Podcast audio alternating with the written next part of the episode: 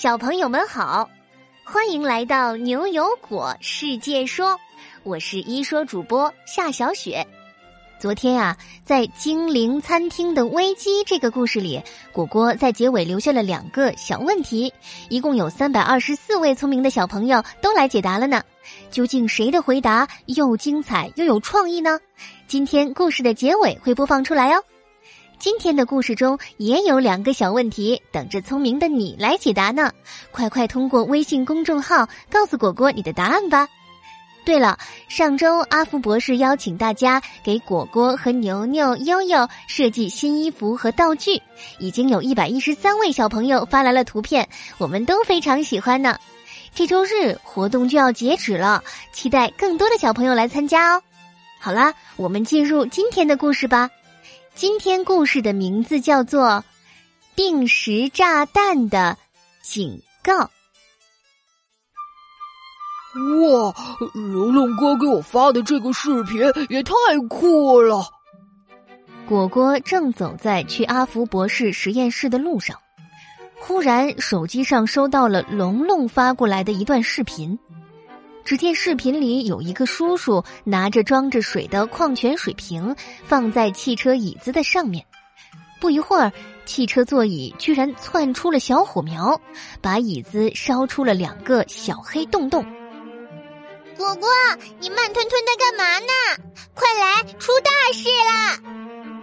果果视频还没看完，站在实验室门口的悠悠就朝他一边招手一边大喊。果果赶紧收起手机，跑了过去。悠悠，你你说什么？你说有人在博士的车上装了定时炸弹？是的，这是猫头鹰小姐打探到的准确情报。她说是大魔王呆呆放的。据说再过半小时炸弹就会爆炸。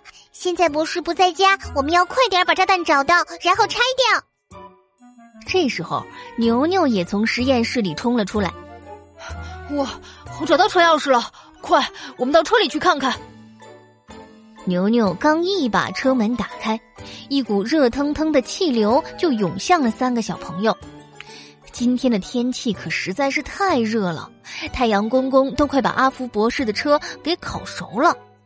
可是也管不了这么多了。虽然汽车的座位摸起来也有点烫烫的，但是三个小朋友还是勇敢的爬了进去。不对啊，牛牛哥，这车子前面的座位我里里外外翻了好一通了，哪有炸弹呢？牛牛也扶了扶自己的眼镜，摇了摇头。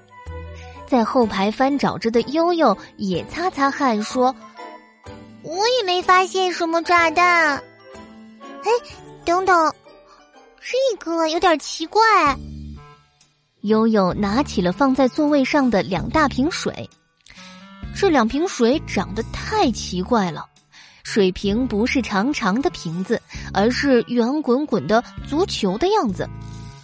果果一看到这个水瓶，好像想说什么，悠悠倒是已经用怀疑的语气说话了：“不太对呀，博士平时也不用塑料瓶子喝水啊，他有自己的水瓶啊。”而且这两个瓶子的形状还这么奇特，就是这个，这就是定时炸弹。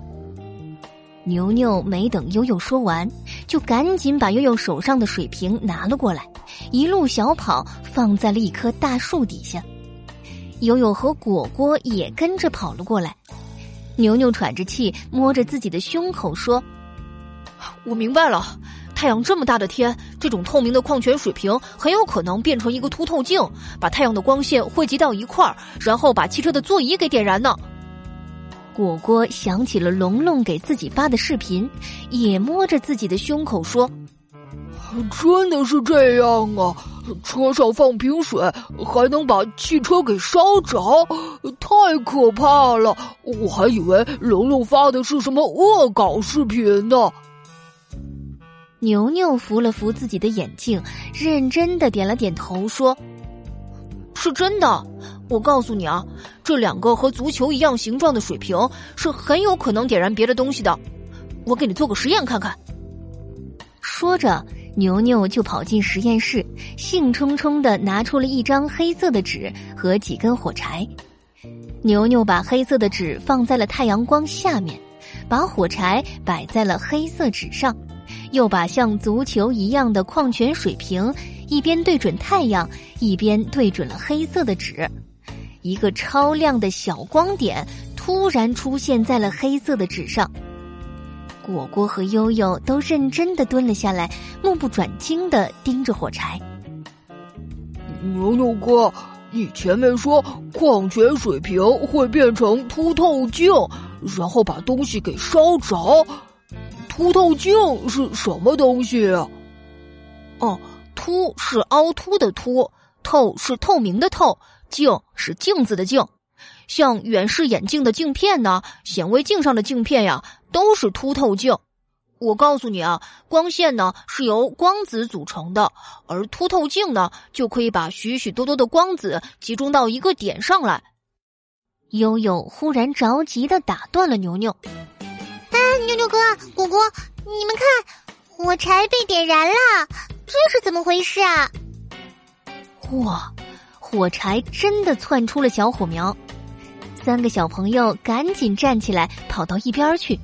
看到火柴的火苗熄灭了，牛牛才解释起来：“我刚刚说了嘛？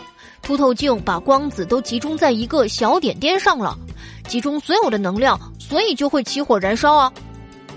看了牛牛做的小实验，果果算是明白了。哦，也是啊。今天那么热，我自己都快被烤熟了。原来这种大热天的，车上放一瓶矿泉水那么危险呢。那我得去提醒我爸爸妈妈，别这样放了。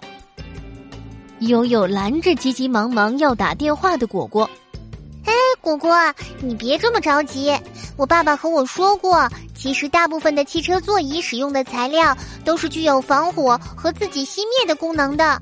大火哪那么容易烧起来呀？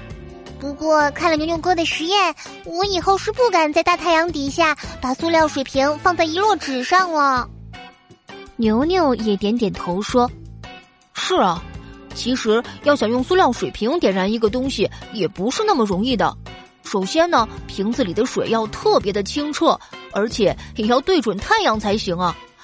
唉，大魔王呆呆也是太笨了，还定时炸弹呢。”果果有些害怕的看着地上烧完的火柴棒，我我我还是得和爸爸妈妈提个醒。三个小朋友还没明白发生了什么事，他们身后的实验室突然发出了一声巨响，实验室房顶上还露出了一顶蓝色睡帽。天哪，这不是大魔王呆呆吗？说谁笨呢？你们和那只笨蛋猫头鹰都被我骗了。我要攻击的是实验室，你们都被我骗来看这辆车了。这下收拾实验室，有的你们受的了。好了，定时炸弹的警告这个故事就到这里。现在啊，果果要请小朋友们思考两个小问题哦。小朋友们，可恶的大魔王呆呆最后攻击了哪里呢？你们知道为什么塑料水瓶也能点燃东西了吗？小朋友们可以和爸爸妈妈一起讨论呢。你的答案可以用语音或者文字，在明天上午十点前通过公众号发给我们。只要你够认真、够有创意，就会入选下期的牛油果。我来说。对了，昨天果果留下的小问题，你觉得暗黑餐厅好吗？你更喜欢吃外卖、去餐厅，还是自己和爸爸妈妈做饭呢？为什么呢？这个问题啊，心意、博然、April、佩杰、维纯、孟青等三百二十四位小朋友都给出了自己的答案。我们最后来听听易朗、明宇、雨乐、雨涵。图图舒曼是怎么说的吧？不懂。我觉得暗黑餐厅嗯不好，因为有可能那些的东西也不不健康，对我们身体。而且有有些机器也很脏的。我更喜欢自己在家里做饭。不喜欢暗黑餐厅，我更喜欢爸爸妈妈在在在家里煮饭，又不要钱又好吃。我觉得黑暗餐厅很好，但我还是更愿意自己和爸爸妈妈做饭，因为这样子有做饭的乐趣。暗黑餐厅很好，因为它能使每个外卖的成本降了降到最低。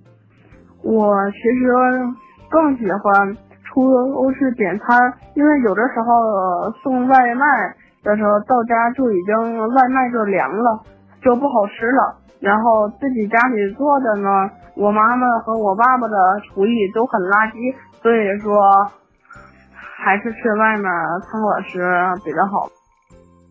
我觉得黑暗餐厅也有它的优点，它的优点是。可以方便我们不用跑那么长时间去餐厅吃饭，而且他不用在家里那样费事的做饭。我觉得在家里做饭也有优点，它可以让我们获取更多的乐趣。不过我不喜欢暗黑餐厅，因为他们不让那些客人们。在那里坐着吃饭，而是让他们在家里吃饭。这样的话，客人就不知道他们的店铺长什么样子。我最喜欢妈妈做饭和去店里吃饭，因为妈妈和爸爸做的饭特别好吃。如果订外卖的话。而且还必须得放调料什么的，特别麻烦。如果在在那里吃的话，就不用那么麻烦了。